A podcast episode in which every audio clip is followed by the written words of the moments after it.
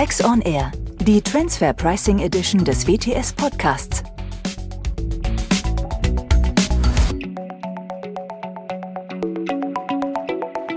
Herzlich willkommen zu Transfer Pricing auf den Punkt mit Professor Dr. Axel Niemtimp, unserem heutigen Gast Ernst August Baldamus und mir, Andreas Riedel, heute zum Thema die wiederkehrenden Währungsverluste.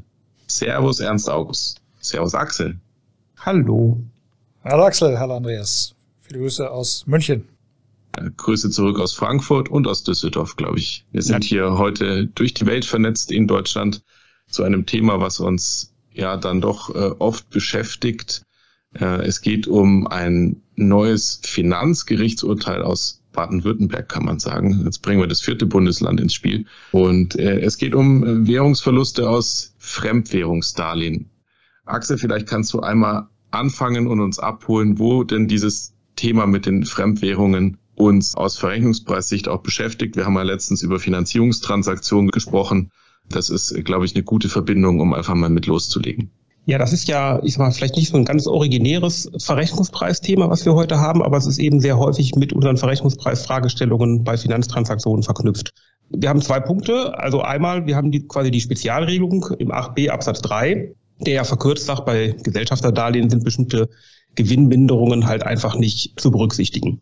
Dann sagt er auch, das ist aber dann doch der Fall, wenn ich nachweisen kann, dass das Darlehen unter fremdüblichen Bedingungen vergeben worden ist.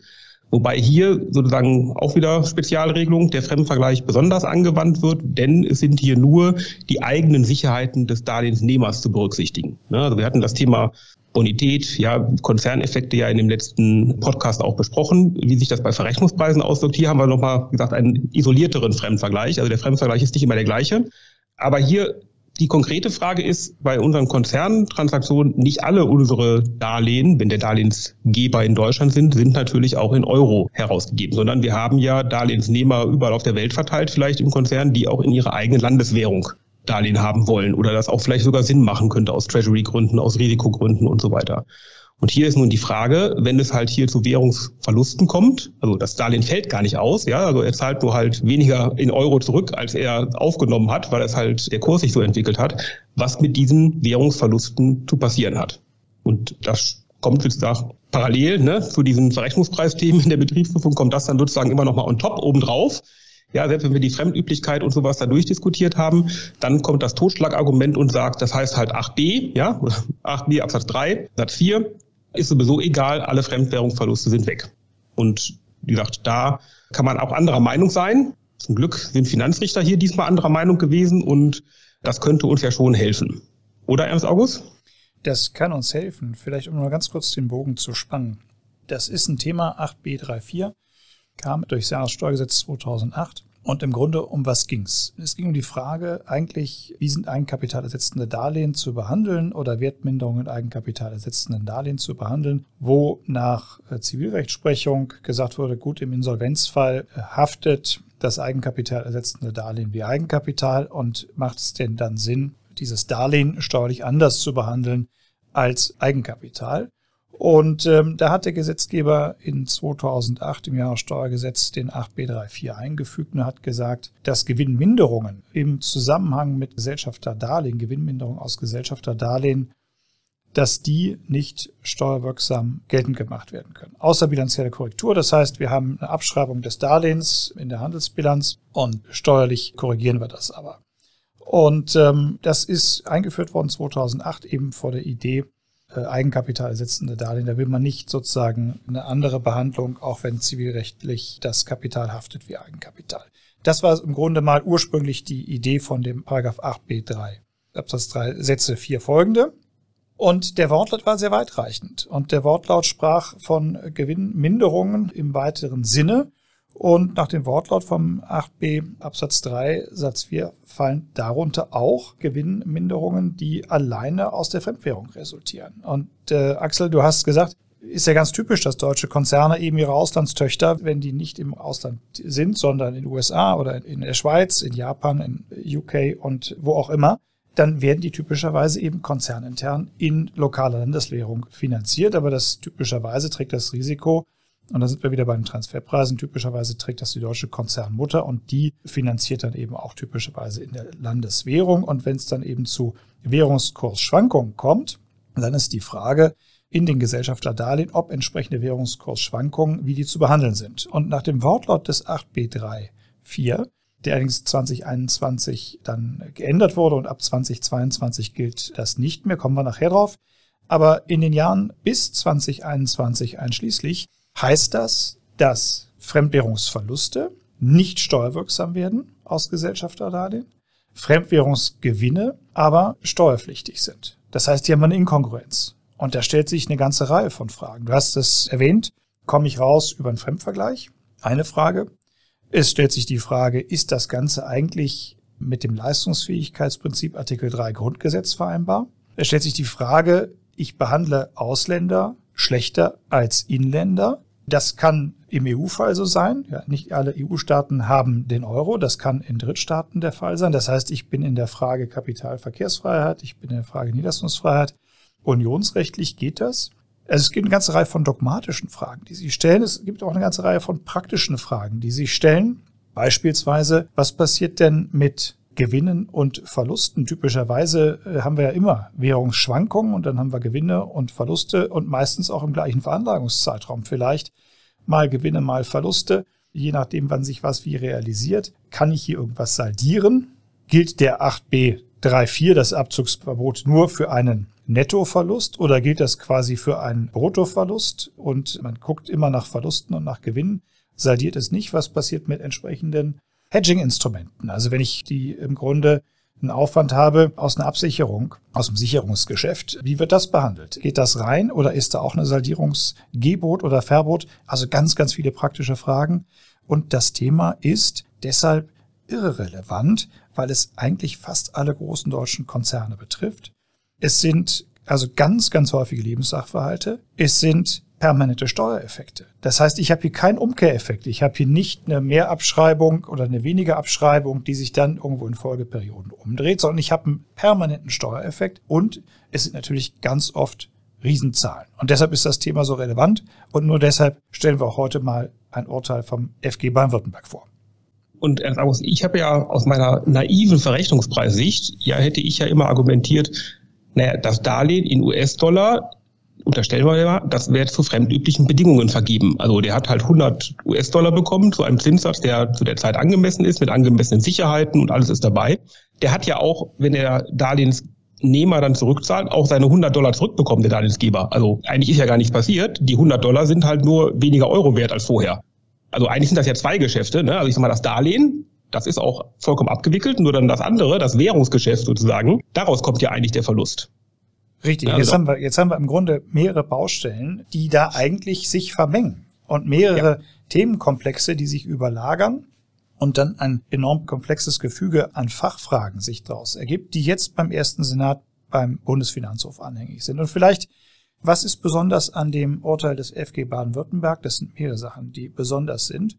Das äh, Urteil ist ergangen am 27.09.2022. Da war die mündliche Verhandlung das erst ein halbes Jahr später ähm, jetzt auch öffentlich geworden. Und ähm, das heißt, man kann davon ausgehen, es ist noch neu und die Revision ist jetzt beim äh, Bundesfinanzhof anhängig. In diesem Fall das äh, Finanzamt Revision eingelegt. Ich gebe davor nochmal an, auf ein auf ein anderes Urteil, auch Finanzgericht Baden-Württemberg, anderer Senat. Es hat äh, in 2020 hat der dritte Senat hatte geurteilt und in 2022 dann der sechste Senat.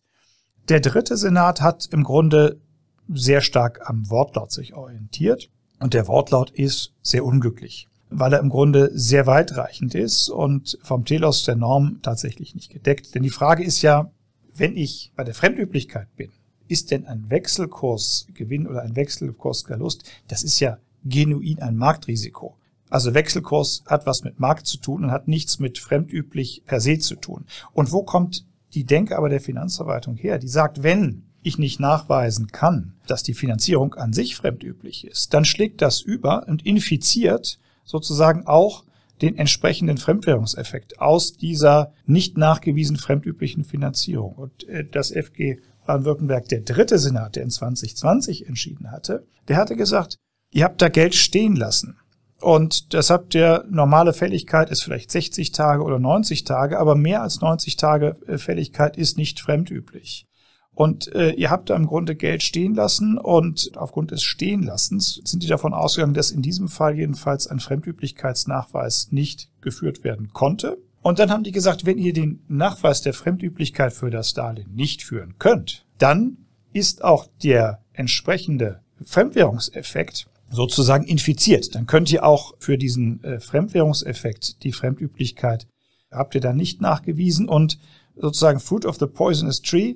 Also es ist nicht so, dass bloß weil es ein Fremdwährungseffekt ist, die Sache schon immer fremdüblich wäre. Was eigentlich, sag mal, der billig und gerecht Denkende sagen würde, es ist ein Marktrisiko und damit ist die Fremdüblichkeit nachgewiesen. Ja, das war der dritte Senat. Das war ein Fall, der in Brasilien spielte. Das heißt Drittstaat. Das heißt, da ist dann auch eines Tages mal zu klären, was ist eigentlich die Reichweite der Kapitalverkehrsfreiheit?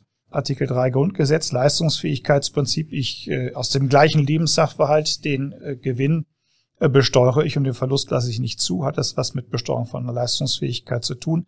Ich diskriminiere den Ausländer. Ist das unionsrechtskonform? Diese Fragen werden sich stellen. Die Revision in diesem Fall vom Steuerpflichtigen ist beim BFH anhängig unter 1R 4120. Und äh, das FG Baden-Württemberg hat diese ganzen Fragen nicht adressiert äh, in dem Urteil des sechsten Senats jetzt aus 2022. Der sechste Senat hat nämlich gesagt, der Wortlaut, der ist so sinnwidrig, dass ich auf einen Fremdvergleich gar nicht eingehe. Der Wortlaut ist so sinnwidrig, dass ich aufs Verfassungsrecht nicht eingehe und der Wortlaut ist so sinnwidrig, dass ich aufs Europarecht nicht eingehe, sondern ich reduziere den Wortlaut teleologisch so, wie er sinnvollerweise ausgelegt werden muss. Und da heißt es dann, dass eben dementsprechend das Finanzgericht zum Ergebnis gekommen ist, dass eben Kursverluste bei Fremdwährungsdarlehen nicht vom Anwendungsbereich der Norm erfasst sind, eben weil sie, wenn man so will, das sind Marktrisiken und da ist eine Anwendung dieses inkongruenten Abzugsverbots sinnwidrig. Das ist im Grunde das Urteil des FG Baden-Württemberg aus 2022. Äh, da ist auch die Revision anhängig mittlerweile beim BFH unter dem Aktenzeichen 1R 11 aus 2023 ist sozusagen jetzt die Revision des Finanzamts anhängig. Was heißt das für die Praxis? Das heißt für die Praxis, wenn wir entsprechende Fälle haben in den Jahren bis einschließlich 2021, dann ist es auf jeden Fall erstens geboten, die Fälle offen zu halten. Das heißt, wenn entsprechende Bescheide ergehen, auf jeden Fall Einspruch einzulegen und mit Hinblick auf die beiden anhängigen Revisionen 1R41 aus 20 und 1R11 aus 23 Ruhen des Verfahrens zu beantragen. Das ist mal das Mindeste. Mhm. Das alleine reicht aber nicht, weil wir wissen nicht, was macht der BFH aus den beiden Revisionen. Also wer dann eines Tages Recht haben wird, wissen wir nicht. Das heißt, wir müssen unbedingt auch in der Sache kämpfen um jeden Euro, um den es da geht. Und da geht es meistens um viele Euros. Und wo kämpfen wir um die Euros? Das eine ist, und dann spiele ich den Ball wieder zu euch, natürlich der Fremdvergleich. Das die Fremdüblichkeit des, der Darlehensgewährung. Und da ist einfach die Transferpreisdokumentation entscheidend. Und das andere ist, dass die Sachverhalte doch hochkomplex sind. Äh, gerade wenn ich Währungskursgewinne und Währungskursverluste habe, Frage saldiere ich die. Wenn ich äh, typischerweise Hedging-Instrumente habe, Absicherungs-, Kurssicherungsinstrumente habe, wie gehe ich mit entsprechenden Aufwendungen und Erträgen aus diesen Sicherungsinstrumenten aus? Hängt das ab von der handelsbilanziellen Behandlung? Ja, bilde ich da eine Bewertungseinheit, ja oder nein? Oder ist das eigentlich etwas, weil ich ja gerade in der außerbilanziellen Korrektur bin, wo es auf die richtige äh, oder auch falsche handelsbilanzielle Behandlung gar nicht ankommen kann? Sondern ich eine eigene Steuerlogik habe. Und all das lebt von der intensiven Aufbereitung des Sachverhalts. Und all das lebt von der intensiven auch Behandlung in der Transferpreisdokumentation oder in der Abwehrdokumentation im Rahmen der Betriebsprüfung beziehungsweise im Rahmen eines Einspruchsverfahrens, weil hier, da wird die Schlacht im Sachverhalt gewonnen und die zweite Schlacht ist dann vielleicht in Karlsruhe oder in Luxemburg, aber die erste Schlacht ist mal wirklich am Sachverhalt und da gilt es wirklich, den Sachverhalt gründlich aufzubereiten und die einzelnen Sachverhaltselemente gut rauszuarbeiten und die Argumente, die für den Steuerpflichtigen sprechen, entsprechend aufzuarbeiten. Und das ist äh, nach unserer Erfahrung oft nicht ganz leicht. Das klingt so trivial, die Sachverhalte aber dann wirklich aus dem ERP-System rauszuziehen, dass sie auch beweissicher sind für ein Einspruchsverfahren oder auch für ein FG-Verfahren. Das ist oft gar nicht so leicht und ähm, ja, das ist dann letztlich die gemeinsame Aufgabe, die dann vor uns steht. Das ist auch ehrlich gesagt meine Erfahrung. Also die, die, die Aufarbeitung des Sachverhaltes und dann die Fremdüblichkeitsanalyse, ne, die dahinter stehen muss, äh, das ist hier entscheidend, weil ich, das mag jetzt an meiner subjektiven Erfahrung liegen, ich schon einige Prüfer erfahren habe, die sich bei diesem Thema relativ unerbittlich zeigten und sagen, das steht so im Gesetz und das ziehe ich jetzt einfach so durch. Ich weiß nicht, ob es da irgendwelche Anweisungen intern oder sonst irgendwas gibt, aber da schien mir dem Grunde nach quasi relativ wenig Verhandlungsspielraum in der Betriebsprüfung zu sein. Und also wir haben häufig Dauersachverhalte, ja, wir haben vielleicht auch nicht nur ein Land, sondern vielleicht auch viele Länder, ja, wo wir diese Währungsthemen haben. Eben genau ich sag mal, in dem einen Jahr ein Währungsgewinn, im nächsten Jahr ein Währungsverlust. Das schwankt halt, wie der Markt halt gerade so schwankt. Und das für die letzten Jahre aufzuarbeiten, das ist nicht ganz einfach. Aber da man sich eventuell hier leider nur vor dem Finanzgericht sozusagen äh, den Streit schlichten kann, bleibt nichts, ja, als das vernünftig aufzuarbeiten. Jedenfalls, wenn die Beträge eine gewisse Größenordnung erreicht haben. Nee, das, das ist ja. unbedingt so. Und wir haben ja die, die Fälle oft so, dann haben wir auch noch irgendwie Organschaften und wir haben äh, zahlreiche Darlehensgeber und wir haben zahlreiche Darlehensnehmer. Das heißt, an Komplexität ist das im Sachverhalt oft gar nicht zu überbieten. Und sag mal, der Hinweis mit der Fremdüblichkeit der Darlehensfinanzierung der, im Konzern, ja, dann nur noch mal ganz kurz äh, auch den Hinweis äh, vielleicht auf die EuGH-Sache äh, Hornbach-Baumarkt und die Frage Konzernrückhalt. Dann sind wir wieder bei den Transferpreisen. Auch da hat ja im Grunde der EuGH geurteilt, eigentlich zugunsten des Steuerpflichtigen. Der erste Senat äh, unter Wacker hat das kassiert, ohne es dem EuGH wieder vorzulegen. Dann hat das Bundesverfassungsgericht gesagt, so geht's nicht. Äh, du kannst hier nicht einfach abweichend vom EuGH judizieren. Jetzt hat der äh, BFH gesagt, ach, so meinte ich das gar nicht, liebes Finanzgericht, ermittel mal. Äh, das ist jetzt wieder zurück beim Finanzgericht äh, Hornbach-Baumarkt. Das heißt, das geht noch durch die Instanzen. Und die ganze Frage der Fremdüblichkeit der Darlehensfinanzierung, ich denke, das wird uns in den nächsten Betriebsprüfungen sehr intensiv begleiten. Und äh, da ist einfach eine vernünftige Sachverhaltsanalyse, Sachverhaltsdokumentation, Angemessenheitsdokumentation entscheidend. Ja. Ja, das ist, das ist da, glaube ich, sehr, sehr, sehr eindeutig und auch, was wir da oftmals sehen. Ich glaube, der Punkt an der Stelle ist ja auch, dass da die Hoffnung, so sie denn da war, nach dem Pfingsturteilen 21 des BFH, dass sich aus Verrechnungspreissicht so ein bisschen die Wogen glätten, dass man das in der Praxis so nicht beobachten kann. Das Thema ist weiterhin ein sehr, sehr streitanfälliges Thema in den Betriebsprüfungen. So, äh, die Sachverhalte sind selbst in Fällen, wo das einfach scheint, gar nicht so einfach. So, es nimmt schnell Komplexitätsgrade an und multipliziert sich. So, und äh, entsprechend also auch da vielleicht dann für heute dieser Hinweis an der Stelle. Also wenn man sich denkt, man müsste äh, da vielleicht nur nach vorne gucken, also es lohnt sich der Blick nach, nach zurück nochmal sich anzugucken, was da für Fälle noch spielen, wo man vielleicht auch gedacht hat, ach, das ist verglimmt so langsam, ist verglimmt mit Sicherheit noch nicht. So, die, die Risiken sind weiterhin vorhanden. Es macht sehr viel Sinn, auch historisch Sachverhalte aufzuarbeiten, das proaktiv zu tun und zu unterfüttern und sich auf die Verteidigung vorzubereiten. Da gehen die Kämpfe in den Betriebsprüfungen an vielen Stellen weiter. Es geht um viel Geld und es ist ein ungelöstes Feld, glaube ich, an, an vielen Stellen. So das, was man ja auch sieht, ist dann in der BFH-Rechtsprechung, die so vielzählig war in den letzten Jahren, zu diesem Thema insgesamt, dass man auseinanderklamüsern muss, welches Urteil denn jetzt mit welchem Hintergrund der Rechtslage in welchem Jahr ergangen ist und was sich zwischendurch ja wieder geändert hat. Hans August, du hast uns angesprochen, dass es ja die Änderungen aus 2.8 gab. Jetzt ist in 21 nochmal dann entsprechend geändert worden ab 22. So, man verliert da, glaube ich, auch leicht den Überblick, wo welches Verfahren sich jetzt befindet. Also da, wir helfen da gerne, um Orientierung zu geben. Das kann man, glaube ich, auch sagen. Also rein, rein, um mal festzustellen, wie man denn betroffen ist und was sich noch tun lässt, so und wie, wie man sich darauf vorbereiten kann. So eine gewisse Orientierungshilfe, ähm, wenn das ein Thema ist, was man im Alltag noch so zusätzlich bewältigen soll, neben all den anderen spannenden Themen, über die wir hier auch schon an dieser Stelle gesprochen haben, ist dann, glaube ich, da ganz wichtig. Und äh, deswegen heute auch einfach der Hinweis, hier dieses Thema nochmal in den Fokus zu nehmen und zu sehen, da, da bewegt sich auch nochmal was. Es gibt weiterhin Rechtsprechung es gibt auch Rechtsprechung, die jetzt an der Stelle, das kann man glaube ich auch deutlich sagen, äh, ermutigend ist. So das tut, was Rechtsprechung auch mal tun sollte, runter reduzieren auf das, was gesetzlich eigentlich angedacht war und selbst wenn es nicht so gut formuliert war, aber was da eigentlich auch ökonomisch der Hintergrund ist und ähm, ja, von da aus dann weiter, ja. Ähm, und da wird uns dieses Thema erhalten bleiben. Und sozusagen auch den Hinweis von Herrn Baldamus, wenn Sie den Fall in der Betriebsprüfung gerade haben, versuchen Sie den Sachverhalt vernünftig aufzubereiten, hängen Sie sich an das Verfahren dran, ja, und halten das so lange wie möglich offen. Das ist, glaube ich, ein wichtiger Punkt. Und im Zweifelsfall müssen Sie halt selber streiten. Ne? Das scheint, wie Sie sehen, ja nicht ganz aussichtslos zu sein. Das ist ja der Punkt. Und unabhängig von dem FG-Urteil hat der Baldamus ja auch schon gesagt, es gibt noch ein paar mehr Pfeile im Köcher, ne, die man da hat als Gegenargumentation. Aber eine Frage äh, habe ich dann doch noch. Die Argumente stimmen wahrscheinlich alle, aber wir haben ja noch eine andere Norm. Ja, also der 8b im KSDG, der hat ja sozusagen eine Parallelvorschrift im Einkommensteuergesetz. Und obwohl der 8b geändert wurde ab 22, hat man den irgendwie im Einkommensteuergesetz vergessen oder bewusst nicht gemacht. Und wir haben natürlich auch ein paar Personengesellschaften als Darlehensgeber. Wie siehst du das?